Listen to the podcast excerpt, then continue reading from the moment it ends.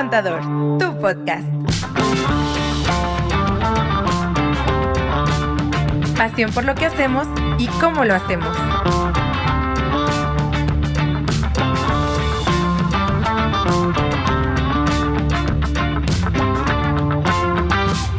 Oigan, pues aquí en mi primer Contador, tu podcast, Hoy vamos a tener un programa que le encanta a Andrea.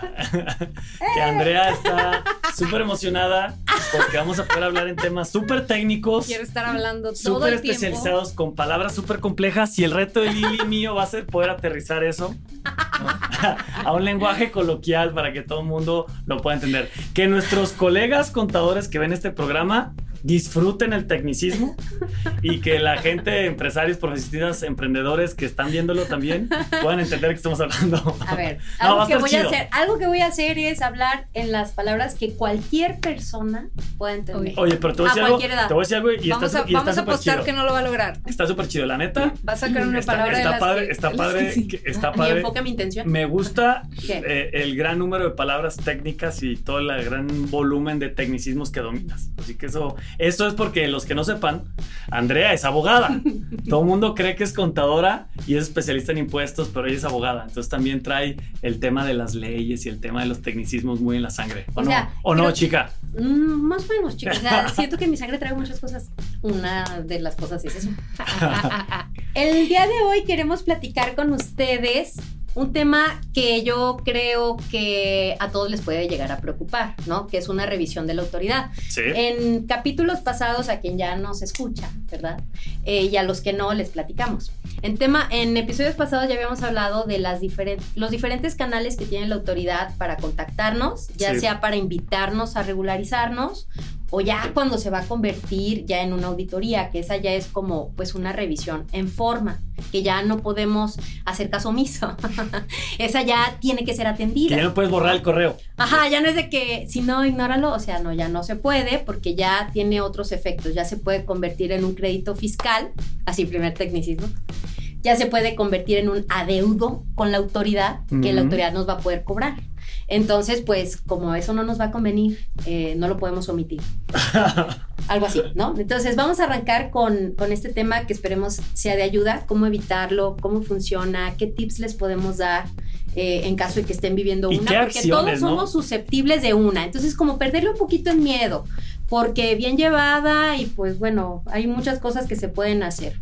¿Y qué acciones también detonan? ¿No? es un poquito también que tengan claro cuáles son las, las, situaciones o qué acciones son las que detonan que, que la, la, autoridad pues voltea a vernos. Y ojo, no siempre va a voltear a vernos porque quiere encontrar tierra y levantar el tapete, pues también va a voltear si no estás haciendo las cosas que tienes que hacer cuando eres un contribuyente formal en un país en donde estás haciendo una actividad formal en donde hay una regulación fiscal, pues digo, la autoridad voltea y te va a decir, oye, ni te asustes, no vengo a darte lata, pues simplemente tenías que hacer esto y no lo hiciste y por favor hazlo, ¿no? por favor cumple con eso, punto, ¿no? Es el primer punto que puede llevarte a una revisión del SAT. ¿Cuál? No estar cumpliendo con tus obligaciones fiscales. Siendo un contribuyente activo, ¿no? Exacto, tienes dadas de alta obligaciones, no las estás cumpliendo y pudiera ser pues la primera razón por la que te podría invitar el SAT requerir y hasta revisarte y convertirse en una, auditoría. Una auditoría. Y que esas, esas eh, obligaciones, si estuvieran preguntando y cómo puedo saber cuáles son las que tengo, pues bien la constancia. ¿no? Ahí en la constancia pueden ver cuáles son las obligaciones a las que ustedes tienen, eh, eh, mejor dicho, tienen que responsabilizarse cumplir ¿no? en tiempo y forma, pues para evitar que la autoridad, independientemente de que si declaran bien, declaran mal, eh, su información es real, no es real, informal, independientemente de lo que sea, es esto tengo que cumplir si estoy activo y vigente. Punto, ¿no? Y ese es el, primer creo señalamiento. Que, creo que se puede detonar en muchos sentidos. Uno es que no esté cumpliendo y la otra es que esté cumpliendo mal. o sea, mm. como que son esas dos líneas. hay miles de focos Puede ser, Entonces, a mí me gusta ver a la autoridad como una empresa también que está buscando dinero, ¿no? es un negocio. Es un negocio. A ver, vamos viendo al SAT como un negocio y también va a decir, a ver, no voy a perder mi tiempo pues en contribuyentes de donde yo no voy a sacar mínimo lo que le voy a invertir. Y que están haciendo bien las cosas. De, todo eso, la realidad. O sea, hasta ahorita pues todavía no tiene ese alcance de poder auditar a todo el universo de contribuyentes, la verdad es que no.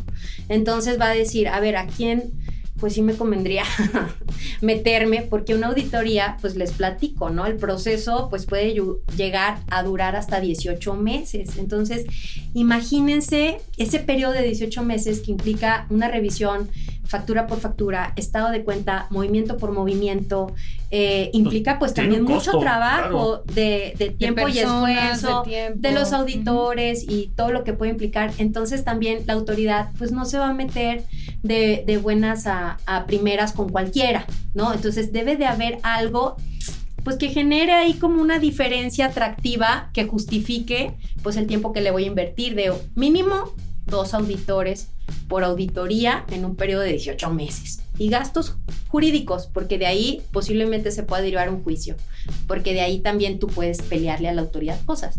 Entonces, pues estaríamos hablando de cantidades, a lo mejor no me podría aventurar en una cantidad, pero, o sea, ojo de buen cubero, pues cantidades un poquito más interesantes de diferencias.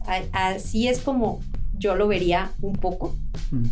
No sé qué opinen. Sí, digo, creo que el primer punto que lo puede detonar es eso, no estar cumpliendo con obligaciones o estarlas cumpliendo, pero que sean muy obvias esas diferencias o esos focos rojos que tiene el SAT. Y cómo es ahorita donde saca la mayor cantidad de información de las mismas facturas.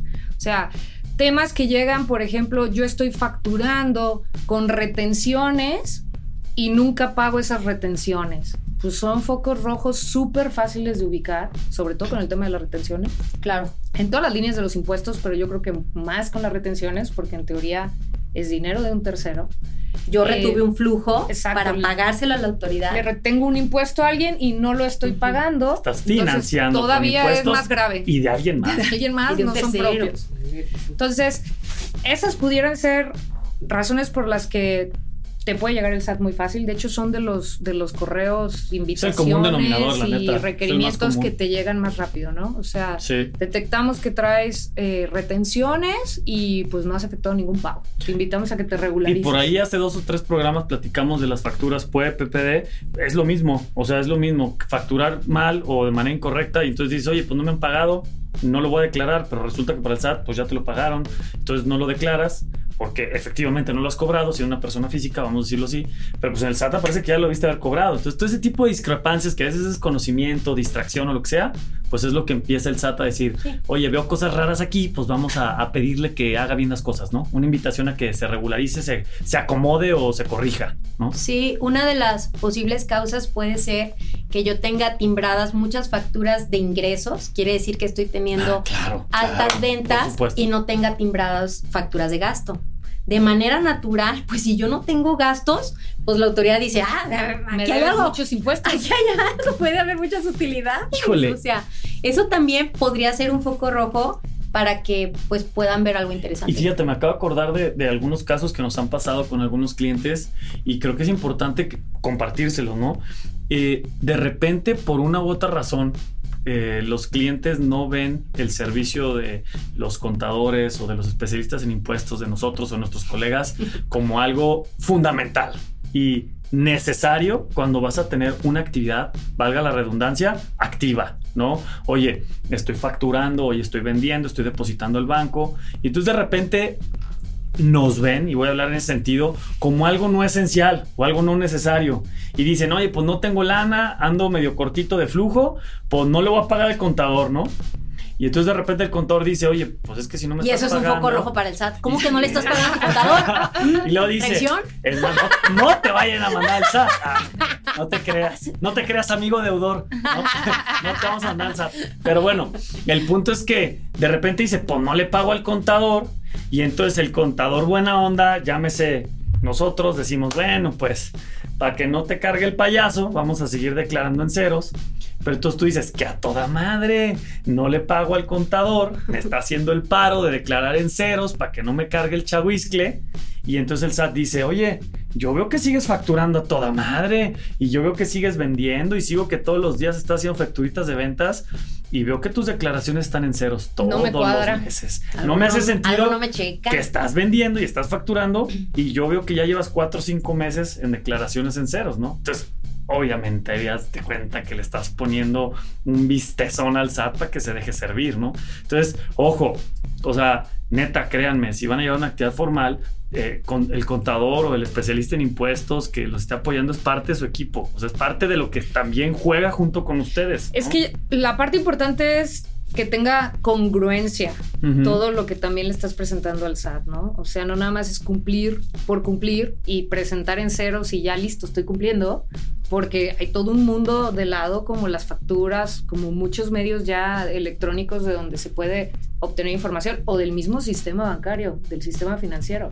También el, el, cruce entre contribuyentes porque presentamos declaraciones informando las operaciones. Háblame de las solicitudes de devolución, ¿no? De que, ah, yo voy a solicitar una devolución. No, no, no. Ahí... Te reviso primero a ver si es cierto. No, o te, digo, te digo, tu, tu cliente, tu proveedor tal, no ha pagado impuestos no te voy a devolver hasta que pague Y, ojo, el SAT dice, si, dice el nombre, el RFC del contribuyente dice, híjole, me da mucha pena, sí tienes que usarlo a favor, pero hijo, no te voy a devolver hasta que no pague fulano proveedor o. ¿Qué digo? Ese es otro tema, ¿no? Porque el SAT no te puede mandar. Que ahí sí podríamos pelear de manera legal. Totalmente. pues sí, pero por lo menos ya la quemadita ya, ya la traes, ¿no? Y ya vas a tener la llamadita que, oye, pues fíjate que el SAT me, está diciendo que no has pagado. Que no has pagado mis retenciones y no has declarado tus impuestos. Y pues no me van a regresar hasta que no te regularices y pasa, y pasa todos los años.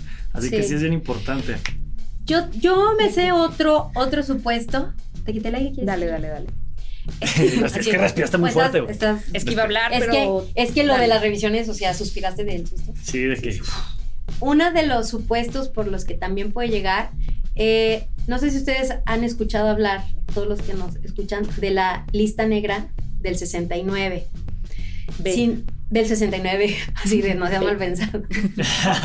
69, B, Tema de octubre, ¿eh? Ese pudo haber sido tema del mes pasado. Es diferente. Porque ese, sí da miedo, ese sí da miedo también. Fíjate, no hablamos de ese y ese es tétrico, güey. Ese sí es de que no mames. Del, del 69B es la lista negra donde están los que, ah. los que simulan operaciones. ¿no? Es decir, venden facturas. Pues sí, así lo voy a decir. O sea, no tienen credibilidad sus operaciones. Entonces, eh, si nosotros tenemos un. razón. Te conoces. Güey, el SAT sabe, ¿eh? Güey. Así puedes tener razón. El algoritmo, güey. Aguas. Güey, apaga esa madre. Siempre quieres tener razón. A ver, estamos asesorando. Entonces. Pues es que, güey, sí, pasa? te anda metiendo en lo que no importa, güey. o sea, ¿qué, ¿qué pasa? ¿Qué es esto del 69B? Yo puedo tener relaciones comerciales con proveedores y todo esto, y pues yo creo que mi proveedor pues hace las cosas bien, me da una factura, yo le pago y listo, tengo mi gasto. Yo acá en mi contabilidad, yo ya metí ese gasto y ya me ayudó en mis impuestos a disminuir. Listo, ¿no? Así todo, todo perfecto. Cerramos y mucho gusto, gracias. Pero después de un tiempo puede ser que alguno de mis proveedores salga en esa lista como que está simulando operaciones. ¿Cómo es que llega a esa lista? Pues porque estuvo omiso, pues porque no presentó nada, no está ni localizado para la autoridad. La autoridad empezó a ver ahí como seguramente lo buscaron y no contestó esos requerimientos y se fue complicando, complicando, Hasta porque que te dan una oportunidad de aclarar, ¿no? Sí, o sea, es ese de hecho yo creo que podemos dedicar un, un, capítulo a hablar de eso. A hablar de eso, como qué pasa si te sale eso que tienes que hacer, ¿no? Pero bueno, uno de los puntos para revisarte es que si ya tienes un proveedor catalogado, o sea, ya identificado en esa lista, ajá, que ya aparece en esa lista de mal de ojo.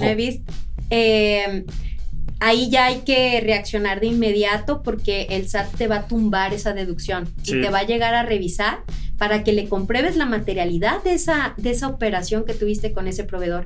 Y si el SAT dice, pues no te creo, pues ese contratillo ahí, pues la verdad no, va a decir, para mí lo tumbas y pagas el impuesto. Recalcula mi impuesto recalcula, ese gasto. Exacto. Y no es pregunta, no es indicación. Y ahí o nos metemos a pelearlo o así, pero puede ser uno de los puntos por los que puedan llegar a revisar y que incluso ni siquiera sea tanto el impuesto que debas, nada más por haber tenido un proveedor, a veces son facturas súper pequeñas, pero por haber sido del 69 bis es como de cajón a fuerzas hay un recálculo y a fuerzas hay algo por pagar.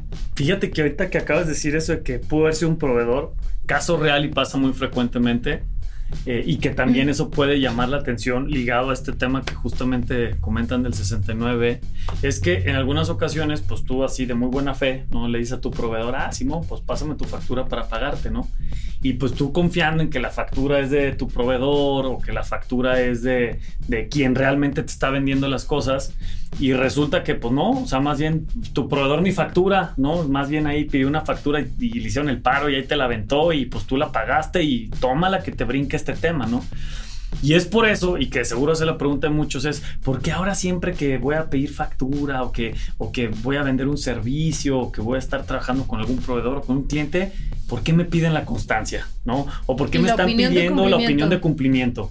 Porque ya todo el mundo estamos curados de espantos. O sea, quiero saber que quien me va a facturar eres tú y aparte quiero saber que estés declarando tus impuestos. Y claro, no es un común denominador ni tampoco es algo que esté en la generalidad de las operaciones y el día a día, pero si van a trabajar con clientes o con proveedores, vamos a decirlo así, un poco más institucionalizados, un poquito más eh, profesionalizados, créanme que les van a pedir su constancia y les van a pedir su opinión de cumplimiento. y hasta un algo expediente más completo, ¿no? una copia de tu acta constitutiva, ya empezar a hacer ya tener como un expediente y justamente lo que están buscando ellos es protegerse. sí, que oye, pues yo quiero saber que tú estás haciendo las cosas que tienes que hacer porque se lee mañana y hablando, por ejemplo, de las industrias que son tasa cero, ¿no? En donde tal vez podría haber temas de evoluciones de IVA.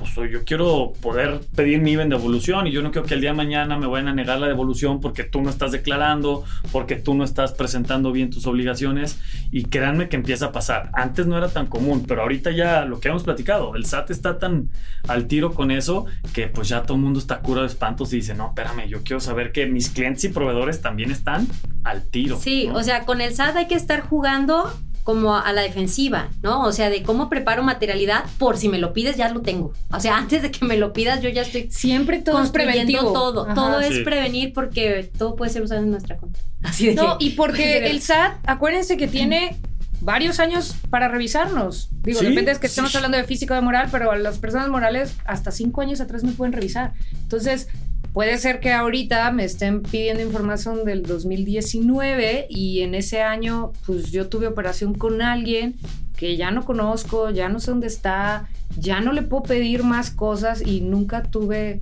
pues algo que como que le dé materialidad a esa Sí queda un poco como el estado de indefensión, la verdad. O sea, sí Pero ¿qué se puede hacer? Que te ayuda también para ya si estás en ese caso. Existe la Prodecon, por ejemplo. Ah, de hecho, yo creo que podemos cerrar como con los tips que les podríamos dar a quienes ya les llegó, ¿no? Este como una auditoría. Si alguno de ustedes ya está enfrentando un proceso así, eh, si es la primera auditoría que ustedes están teniendo como negocio, como empresa, ustedes tienen el derecho de eh, meter o aplicar un acuerdo conclusivo. Esto es existe la PRODECON, que es la Procuraduría de la Defensa del Contribuyente. La neta, este, pues están eh, velando por los intereses también de los contribuyentes, ¿no? Existen. Gratuito, totalmente. Entonces, ángeles de la guarda fiscales. Así que se nota que son nuestros amigos. bueno, está la PRODECON, eh, a quien cuando vamos a aplicar esto del acuerdo conclusivo, cuando es la primera vez que nos están auditando, yo le hablo a la Prodecon y le digo, oye, Prodecon, me están auditando y quiero que intervengas en el proceso. La Prodecon interviene como ya eh, como intermediario y está revisando que nos pongamos de acuerdo la autoridad y nosotros. Entonces, nosotros podemos hacer incluso una mesa de trabajo con la autoridad donde le digamos, mira autoridad, fíjate que estos son mis números y es así, te lo compruebo con esto y le hago así, le hago así. Y la autoridad va a decir, bueno, pues me convences, no me convences, déjame reviso más. O sea, se hace como toda la revisión del proceso de tus números y tu contabilidad y todas esas cosas y se llega a un acuerdo. Si llegamos a un acuerdo con la autoridad, la Prodecon lo que hace es, se firma ese como convenio y se condona al 100% todo lo que son multas o infracciones por no haber cumplido a tiempo, de todo lo que se pudiera derivar en una auditoría, porque la auditoría es una de las cosas más caras que pueden salir, es el tema de las multas y las infracciones, ¿no? Por haber cumplido hasta que me requirió la autoridad. Sí, por omisión, por cada declaración, por extemporaneidad, por hacerlo. Se puede volver un, tema. Exacto. Pues a, veces, a veces es más ese, el monto que, el, que, es, que lo que, el crédito fiscal.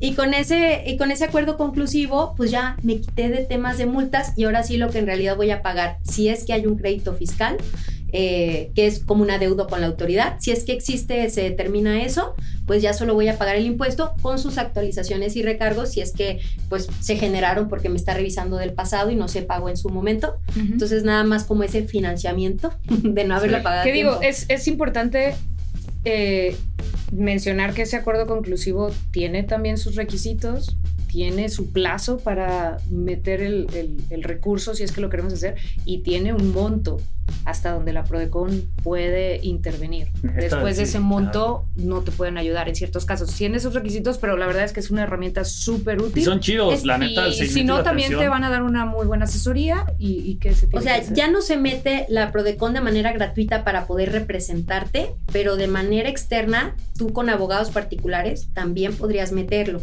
Entonces hay una como representación de la PRODECON para que te representen gratuitamente si esto ya se va a un juicio y si ya rebasas esos montos de ingresos y todo eso, pues ya te vas con abogados particulares, pero siempre tienes opciones de defensa.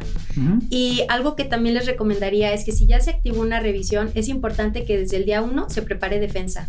Tú tienes que estar preparado para pelear por, si no te, por si no te late el rumbo que está tomando la autoridad y las los criterios que está tomando hacia tu editorial, tú ya vayas un paso adelante, no compartas información de más que después pueda ser usada contra ti, o sea, como que ya hay estrategias desde el principio. Entonces, uno de los tips que les podríamos dar es asesorarse también, o sea, la neta, desde que te llega. es muy pues importante. van a decir otra vez, la, otra vez así, la burra al trigo, ¿no? Siempre dicen eso. Pues que siempre dicen asesórense, pues es que están todas las soluciones, la bronca es que nadie se quiere asesorar. es que son rubros que pues no podemos ser especialistas en todo. Hay, que, preguntar, a quienes saben de esos temas, quienes son especialistas de esos, de esos temas, cuando ya traemos una bronca de este tamaño. Y no se volteen para el otro lado, o sea, afronten el tema, créanme que ignorándolo no se va a resolver, o sea, se va a resolver dando seguimiento, sin estresarse, sin preocuparse, o sea, respirando profundo y decir, a ver, vamos a resolver este tema. Justamente yo estaba hablando con, con un cliente y me decía, no, es que, espérame, es que, ¿qué podemos hacer? Porque yo no quiero estar llamativo y no quiero que me esté viendo el SAT. Le digo, no, no, espérame, es que ya acostúmbrate a que esta va a ser una dinámica. O sea, mientras tú quieras estar en una vida activa, fiscalmente hablando, pues tú ya estás en un... Y creciendo. estás en un universo de contribuyentes en donde ya dentro de tu agenda empresarial, ten ahí, eh, está revisando mis temas fiscales de manera recurrente porque estoy en la mira del SAT y, y acostúmbrate a que te van a venir a timbrar de vez en cuando. O sea, no, no, no puedes seguir escondido bajo la maceta o sea, ya es una práctica común que mejor asúmela como parte de tu actividad de empresario o de profesionista o lo que sea, ¿no? Porque pues, también en el momento en que la autoridad te empieza a revisar por una u otra razón, pues ya también te va, te va a vincular hacia el futuro, pues, ¿no? Sí. Entonces, Súper, sí. Algo, o sea, yo un tip último. Ah, es, que me acordé de algo. A ver, dale, eh, dale, chica. Como te pueden auditar los últimos cinco años, ¿no? Si eres persona moral, yo les diría que también tuvieran mucho cuidado con las complementarias de años pasados que presenten. Mm, sí, es importante. Porque si yo presento una complementaria ahorita del 2018, activo la vigencia de ese año, cuando ya iba a pasar. Entonces, ¿qué tanto? Ese es un tip para sus contadores. Vale la pena. O sea, yo les diría, a ver, si me voy a regularizar de alguna manera, si ustedes llegan así con un desastre y sus consultores les dicen, oye, pues tenemos omisos. Declaremos otra vez. Ajá, oye, veo estas diferencias, no sé qué, pues creo que también ahí eh, sería importante ver qué sí muevo, qué no muevo y todo eso siempre pensando eh, cómo todo pasa más rápido. Pues que en las empresas, recuerden, personas morales 5 años por realizar la autoridad, personas físicas hasta 10.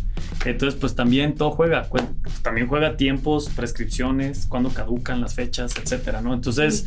Eh, Conclusión, asesórense.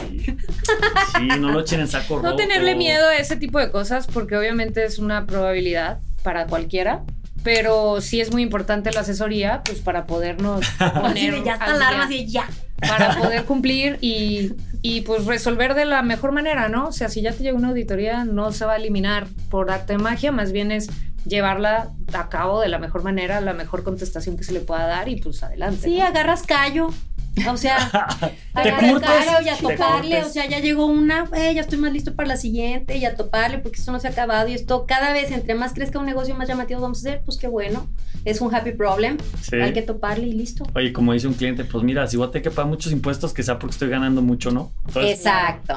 Pero bueno, ahí está este, sus 24 minutotes de asesorías gratuitas. Nos encanta. Nos encanta. Eh, síganos mandando sus dudas, sus preguntas. Ya saben que nos apasiona hacer esto, lo disfrutamos muchísimo. Así que, de nueva cuenta, mi primer contador, tu podcast. Suscríbanse. Este, es su casa. Suscríbanse a nuestro canal. Suscríbanse a nuestro canal. Amigos, youtubers, colegas. Muchas gracias. Cuídense mucho y nos vemos en el siguiente. Oye, colegas youtubers, síganos, porque si se imaginan la bronca que tienen los youtubers en tema fiscal, así que les podemos que también tenemos youtubers clientes. Sí, los que monetizan. como tú, chica, como tú. Ah, como nosotros ya casi. estamos a, un millón de seguidores. Como si le dan like, ya casi. Como si le dan like, ya casi vamos a monetizar. Y ya les platicaremos. Sí. O bueno, algún patrocinador he perdido que quiera venir aquí. Mira, mira qué bonito aquí se vería lleno de marcas, como playera de fútbol. Pero bueno, chido, cuídense de mucho. panes, de cerveza, de... Mi primer contador, tu podcast. ¡Ay! Se me está ocurriendo así de aquí. Ajá, estaría, estaría Padre, ¿eh? pero bueno. Bye, cuídense mucho, los sorprenderemos. Esto fue Mi primer contador, tu podcast. Te invitamos a seguirnos en Instagram y Facebook.